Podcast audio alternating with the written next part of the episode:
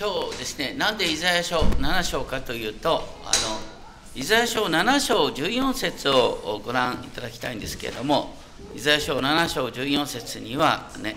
有名なキリスト予言が出てくるんです。これはマタイの福音書の1章にですねあの出てくるキリスト予言。ねいえあのマリアさんが処女でありながら男の子を身ごもって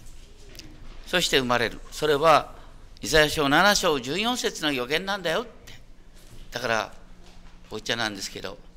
イザヤ書7章14節を知らずして新約が分かんのかよって。ね。だからだからイザヤ書7章14節の文脈からですねちょっと見ていきたいと思います。私たちはあのこの世で生きていく時にですねなかなか思い通りにならないことの方が多いですよね。でも大切なのはですねあの同じ方向へ、ね、長い充実さを保つっていうことですね。同じ方向に忠実に物事を進める。それで初めて物事が成り立つんだっていうことをまあフリードリヒ・ニーチェが言ったんですね。彼は無神論者でした。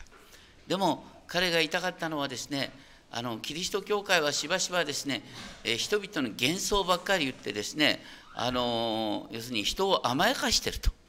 もうちょっとねあ人に勇気を与えてやる気を起こさせなきゃダメなんだっていうことをニーチェさんは言っていた。弱者の道徳だキリスト教はって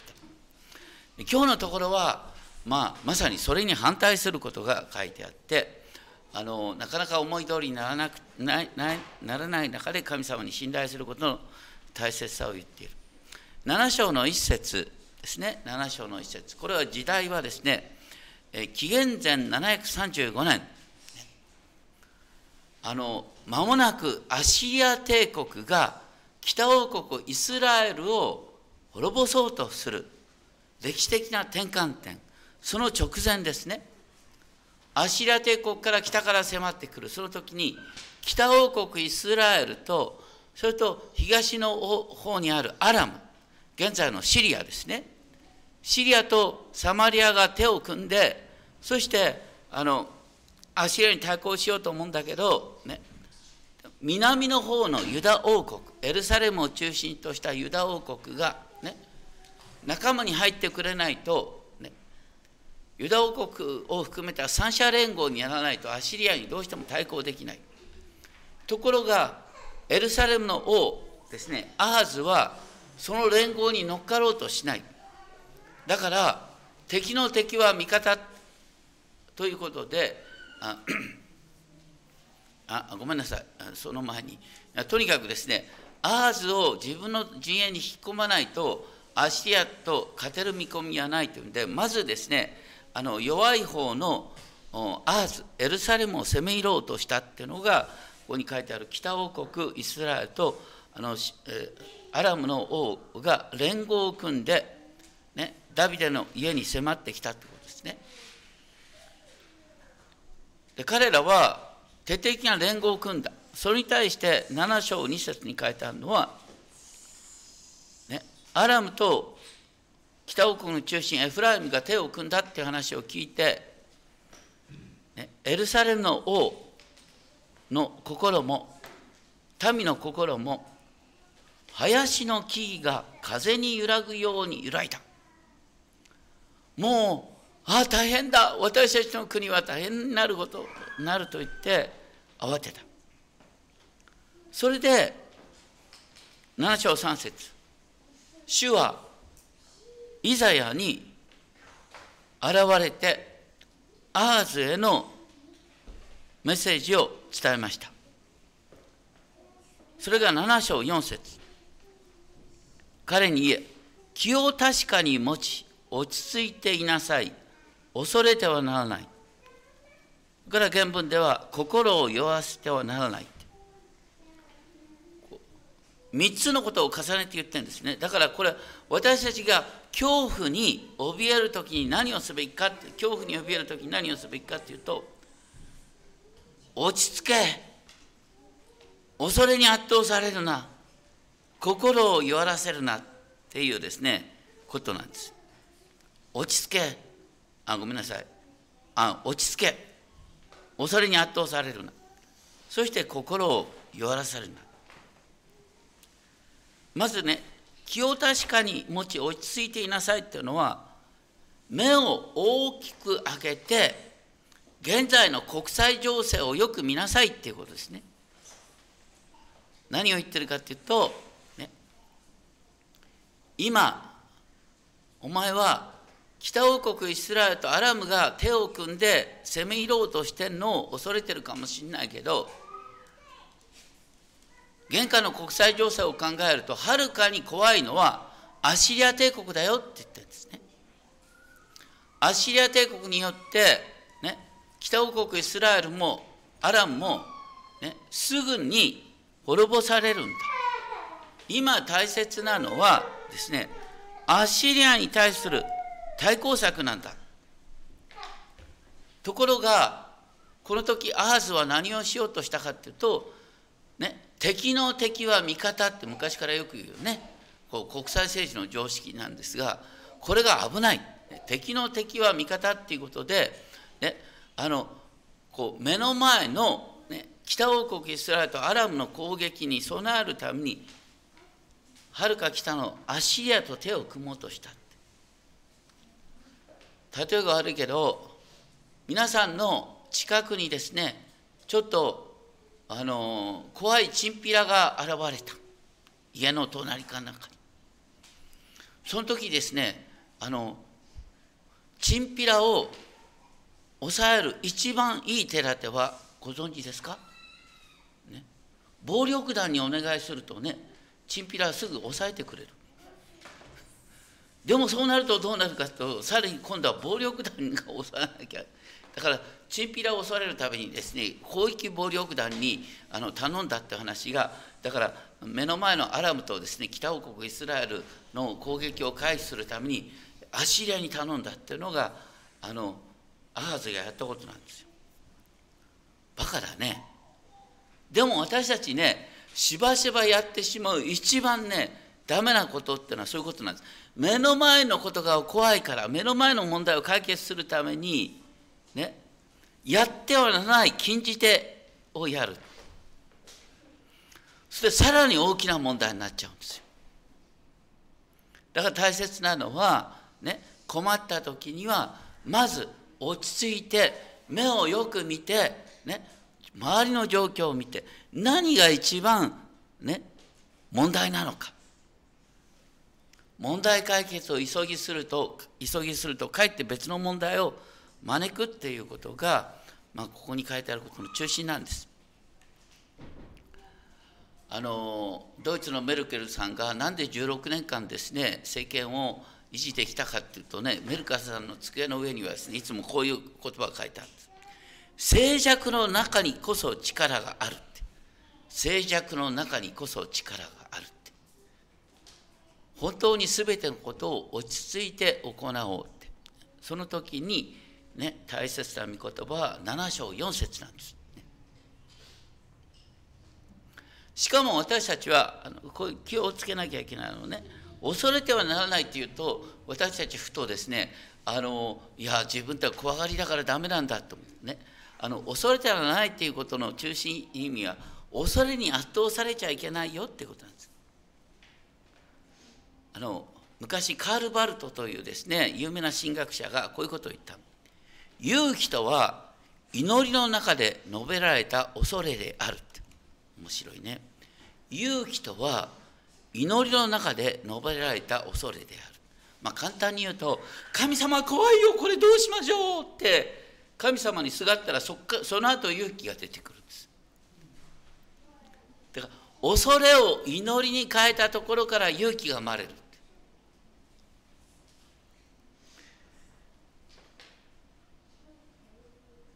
恐れを祈りに変えたところから勇気が生まれる。勇気とは祈りの中で述べられた恐れである。Courage is a fear that has set its prayer と英語のことわざにもなってですね。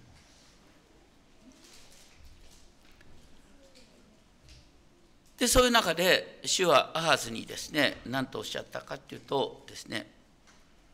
7章9節。信じなければ固く立つことはできないと言ってとにかくここで問われているのはね目先の解決を人間的に考えるよりまず神様に信頼することなんだ。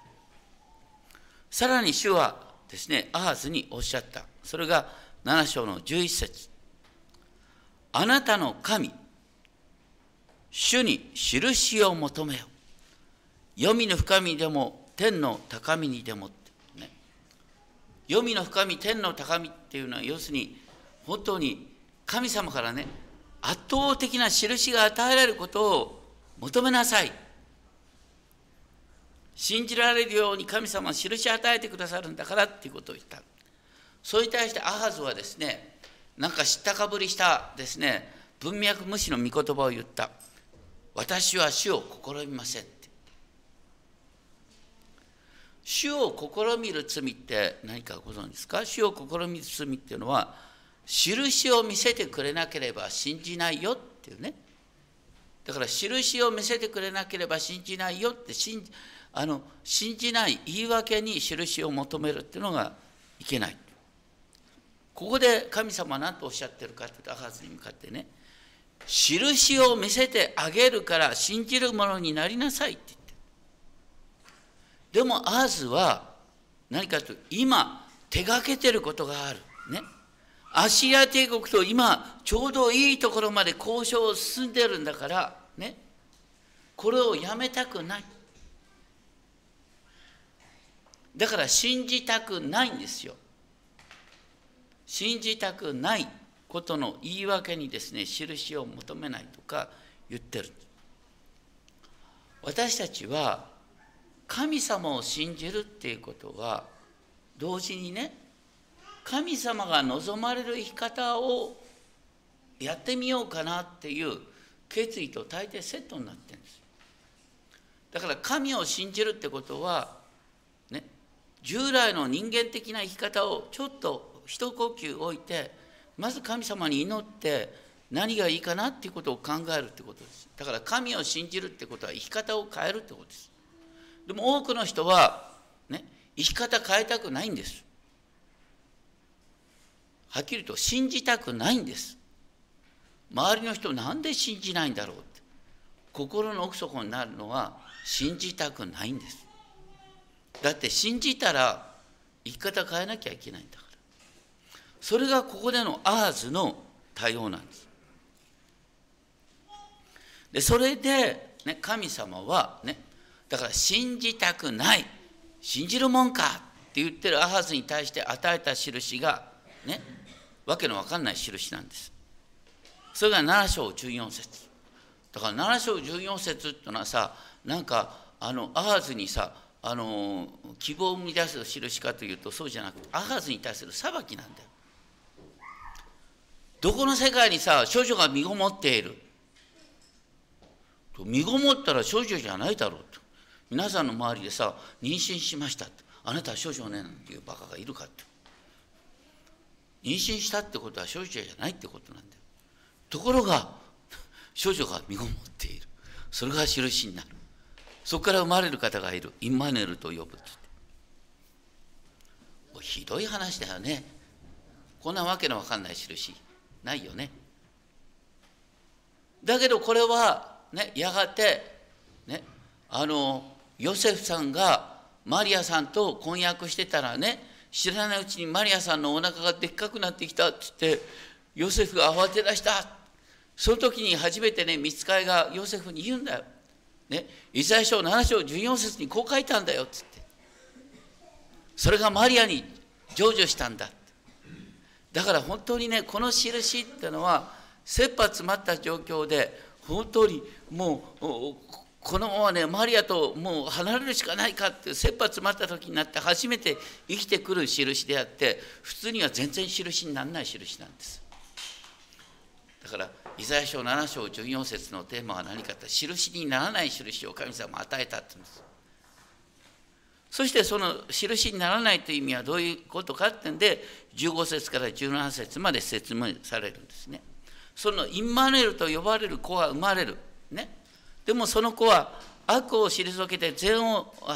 選ぶことを知ることまで牛乳と蜂蜜を食べる。牛乳と蜂蜜ってのは野の食物ですね。だから、あの、王家が廃れて、ね、野の食物を食べながら救い主は育つって話が書いてあるんです。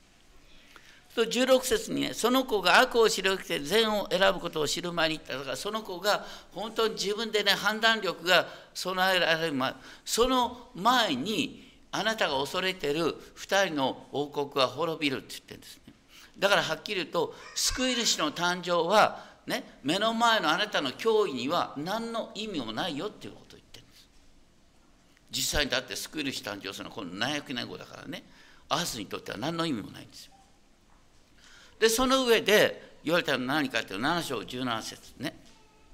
今、恐れるのはアシリア帝国なんだよ。アシリア帝国が今迫ってきてるんだよってことを言ってるんです。そしてその上で、アシリア帝国が今ね、イスラエル全体にやろうとしていることがどういうことか、ね、徹底的にあなたあなた方の国を踏みにじる、それがアシリア帝国だよっていうことで、あの19節から25節までいろいろと書いてあるんです。それであの次に8章1節になってですね、わけのわかんないカタカナが出てきてですね、あの、なんだ、8章1節に、こうイザヤに生まれる子供の名前が出てきて、なんでそんな子供の名前が関係するのかよって思うんだけど、ね。ここで言ってるのは子供の名前に意味がある。マヘル・シャラル・ハシュ・バズっていうのは、ね、早い餌食、急ぐ分取りっていうことで、要するに、あのイザヤはね、あの女預言者を通して子供を設けるんだけども、その生まれた子供にね、えー、敵はたちまちのうちにやってくるっていうね、敵はたちまちのうちにやってくるっていう名前を子供につけさせられると、不思議ですけど。まあ、とにかくですね、あの8章の4節を見るとね、生まれた子がお父さんお母さんと呼ぶことを知る前にアッシリアはねあなたが今恐れているダマスコを滅ぼしまたサマリアを滅ぼすだからあなたが頼りにしているアッシリアはまず2つの国をたちまちのうちに滅ぼしてそしてその勢いでエルサレムに攻め上ってくるよっていうことを8章の 6節以降のところで言ってるんです。でその時に神様がアーズに言ったのは8章6節。この民は緩やかに流れる白羽の水を拒み列にとね悪いの子を喜んでいるってのはどういうことかというと白羽の水ってのはこうなかなか分かりにくい表現なんですがエルサレムにはですね唯一の水の湧く場所がある。どこですか？エルサレムの城壁の、ね、東側に城壁の外にギホンの泉っていうのがあるんですね。で後にギホンの泉からシロアムの池ってシロアムの池っていうのは城壁の中にある、ね、あの水た水ためですね。そこにトンネルを作るんです。でそれによってあのエルサレムが敵に包囲されても水に困らない状況を作ろうっていうのが神様が考えている計画なんです。そういう神様の不思議な計画を差し合ったり横に置いてね。あの目の前の脅威であるアラムの王と、ね、サマリアの王を退けたらまあ万々歳だっていう考えてる。そういう安易な考え方を、ね、神様はくじくんだよっていうことを言っている。それよりも今恐れるのは何かっていうと、ね、そのアッシリアの中心に流れる川っていうとユーフラテス川、ね、ユーフラテス川の大水がエルサレムまで迫ってくる。ユーフラテス川の水がエルサレムを襲うことはないんですよ。だからこれは比喩的な表現ね。だからアシリア帝国の大軍がエルサレムを襲ってくるよって言うんですね。でアシリアの大軍がエルサレムを襲った時に8章の8節の3行目。その広げた翼はインマヌエルよあなたの地を覆い尽くす。だからアシアに攻め滅ぼされようとする直前になって神の翼がエルサレムを覆ってエルサレムが守られる。なぜなら神は私たちと共にいるから。ね。イマヌエルってイマヌーってのは私たちと共にいる。エルってエロヒム。イマヌーエロヒム。イマヌエル、ね、だから神が共にいるってことはどこでわかるかっていうと国が滅亡しそうになったギリギリのところで神が翼を広げて国を守ってくれるっていうことが分かるって話ですそしてさらに8章9節から10節で出てくることは何かっていうとね周辺の諸国がまたアッシリアの片場を担ぐようにしてエルサレムを攻め滅ぼそうとして計りごとを巡らせている。8章10節。しかしその計りごとはならない。なぜなら神が私たちと共にいるからだ、はい、神が私たちと共にいるっていうのをヘブル語で言うと何て言うんですか？ね？イマヌエルでしょ？だからね？インマヌエルって言葉が8章7章14節、ね、8章8節8章10節と3回続くんです。そうするとねこの3回を見て気づくことは何？神が私たちと共におられるっていうことは時が来ないとわからないってことね。神が私たちと共にいるってことはもうダメだっていう時になって初めてよくわかるって話。神が私たちと共にいるってことは敵に包囲された時に初めてわかるって話だとか私たちはさ、ね、神が私たちと共にいるんだったらね目のもん目の問題目の前の問題一つ一つ神様は次から次と祈りの通り叶えてくれるはずだって、ね、淡い期待を持つ神様はそんなふうに人を甘やかさないんだだってね小さい頃から一生懸命何のために勉強してんだよ、ね、集団行動を学んだりなんかしながらねこう訓練されてくるわけでしょ。で最近は本当に二十歳半ばになって初めて社会人として役に立つぐらいまで教育がどんどんどんどん伸びてくるんだけどね。祈ったらすげ全てその通りになるんだったら何のために訓練を受けるんだよ。ね、教育は教育として必要なんです。ね。社会訓練は必要なんです。でもねそれじゃなれあのね解決できない問題が実は私たちの周りにはとても多いんです。その時私たちはどうしちゃうかって言ってやっぱり目の前の問題にすぐ飛びつく。目の前のなんか淡い約束に飛びつんだり目の前に頼ってはならない人に頼ったりなんかして、ね、問題を大きくするってことがあるんですその時に必要なのは主の前に静まって神の救いを待つってことで神が私たちと共におられるっていうのはねあなたの力がもうダメだって思った時に初めて感じられるっていうことが結構多いんです。いやそうじゃなくて結構ね信じたばかりの頃はね次から次と祈りが叶えられるの気になるんですよ。神様は信じたばかりの頃は特別待遇してくれるからね。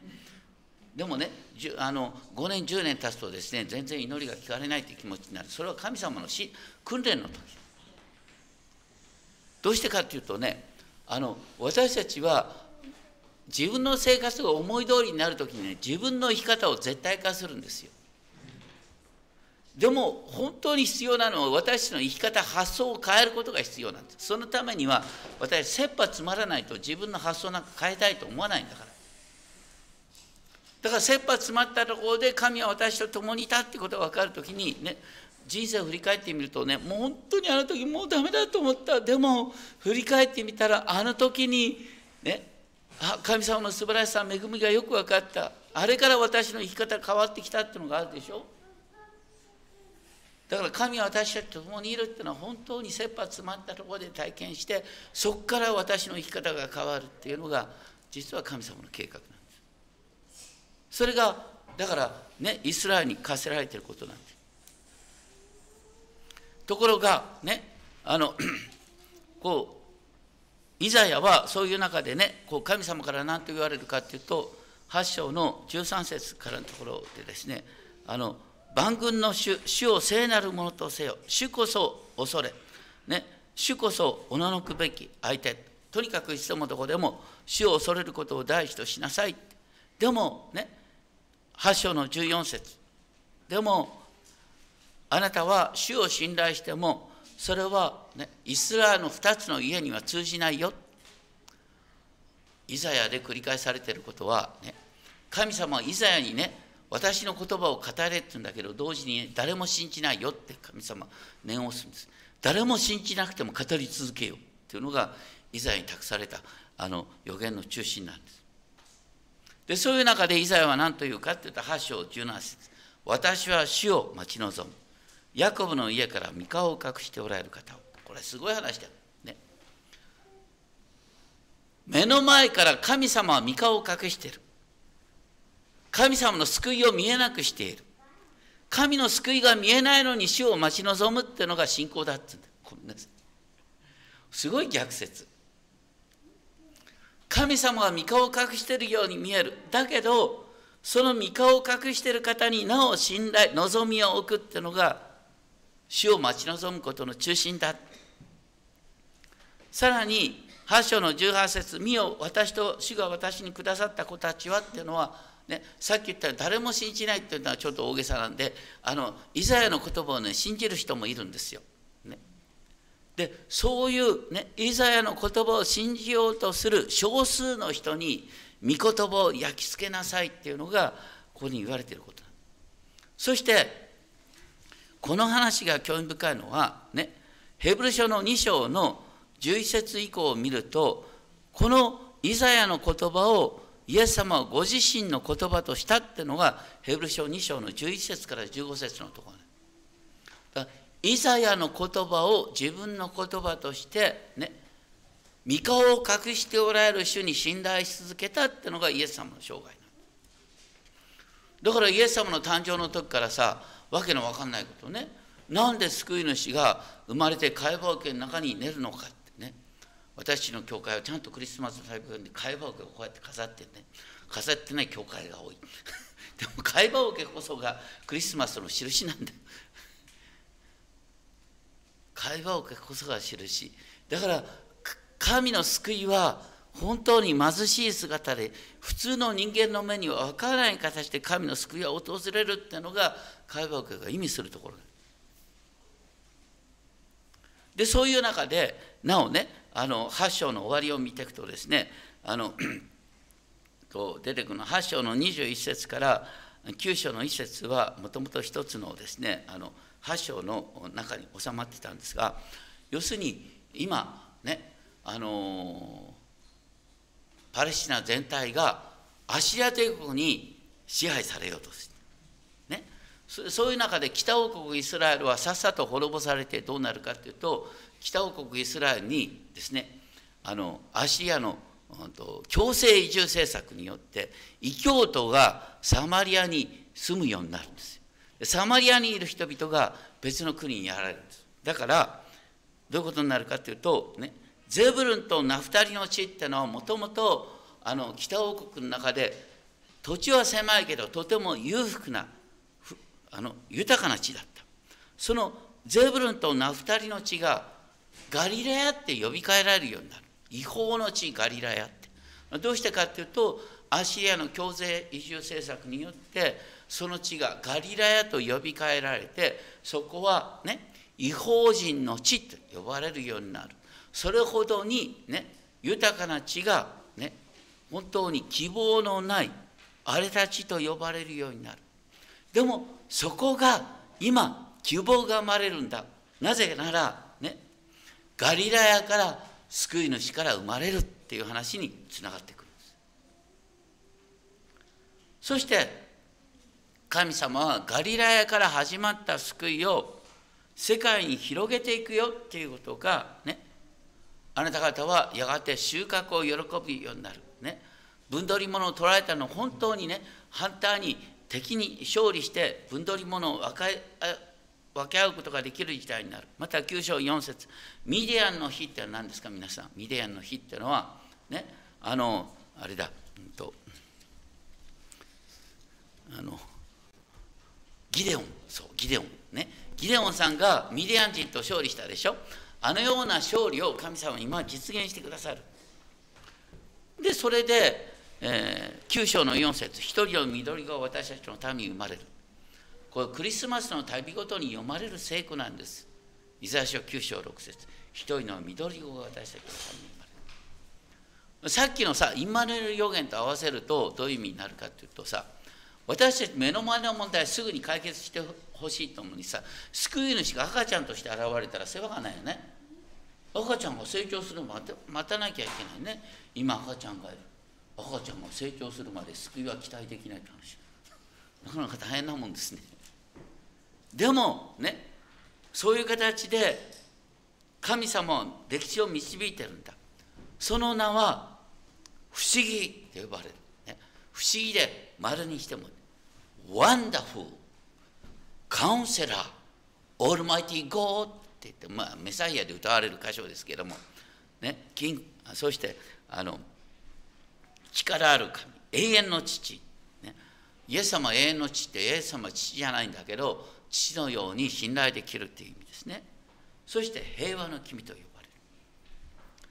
あの平和の君っていうのはどういう意味で平和になるかっていうと、ね、このイザヤ書のあと11章を見ると、ね、狼は子羊とも宿り、ひょうは小焼きと共に伏しっていうですね、神のシャロームが実現するってことがあるでしょ。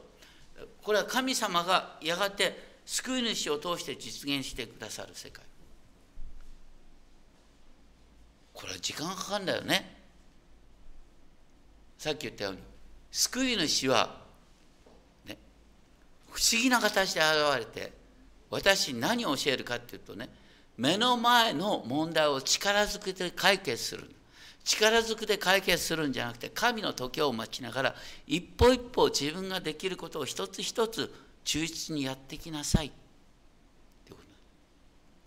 神様はね奴隷制度をなくすために1900年かけたんです。女性に参政権を与えるために1900年かけたんです。もう神様とても気が長い方なんだ。私たちはすぐ目の目の問題すぐですねあたふたとしてですね急いで解決しようとする。そこから全てのあなたの悲惨が始まる。ごめんなさい。主は共におられるっていうのは本当に息の長い話なんだ。だけどそういう息の長い着実なやり方によって初めてあなたの周りに平和が広がってくるんだよってことクリスマス予言はとっても息が長い話です。予言の成就まで700年かかってイエス様が生まれたと思ったらひ弱な赤ちゃんとして生まれて最後の十字架にかけられてしまって。でちっぽけな弟子の集団がね300年かけてようやくローマ帝国を回収させてそれから1500年かけて日本に来て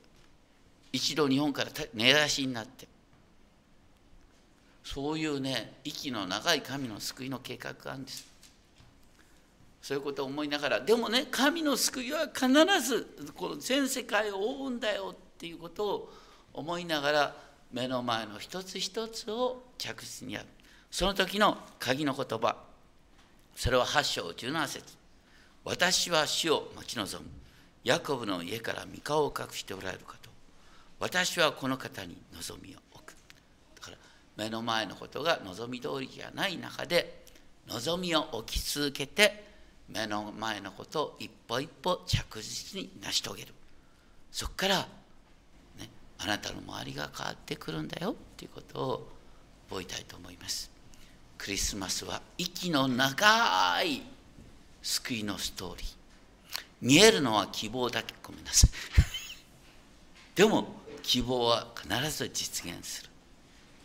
それによって世界が変わるんだってことを覚えたいと思います。お祈りしましょう。天皇お父様。本当にあなたの救いのご計画はとても息が長いものですどうかそのことを私たちが信頼しながら一歩一歩自分ができることを成し遂げることができるよう私たちを強めてください主が共におられる。神は私たちと共におられる。それはしばしば切羽詰まった状況の中で私たちがパニックになるような中で初めて体験されることです。どうかそのように目の前の出来事に落ち着いて対処することができるよう静まることの大切さをどうか教えてください。静まりなさい。落ち着きなさい。気を弱くしてはならない。その御言葉を信頼し続けられますように。イエス様の皆によってお祈りします。アメン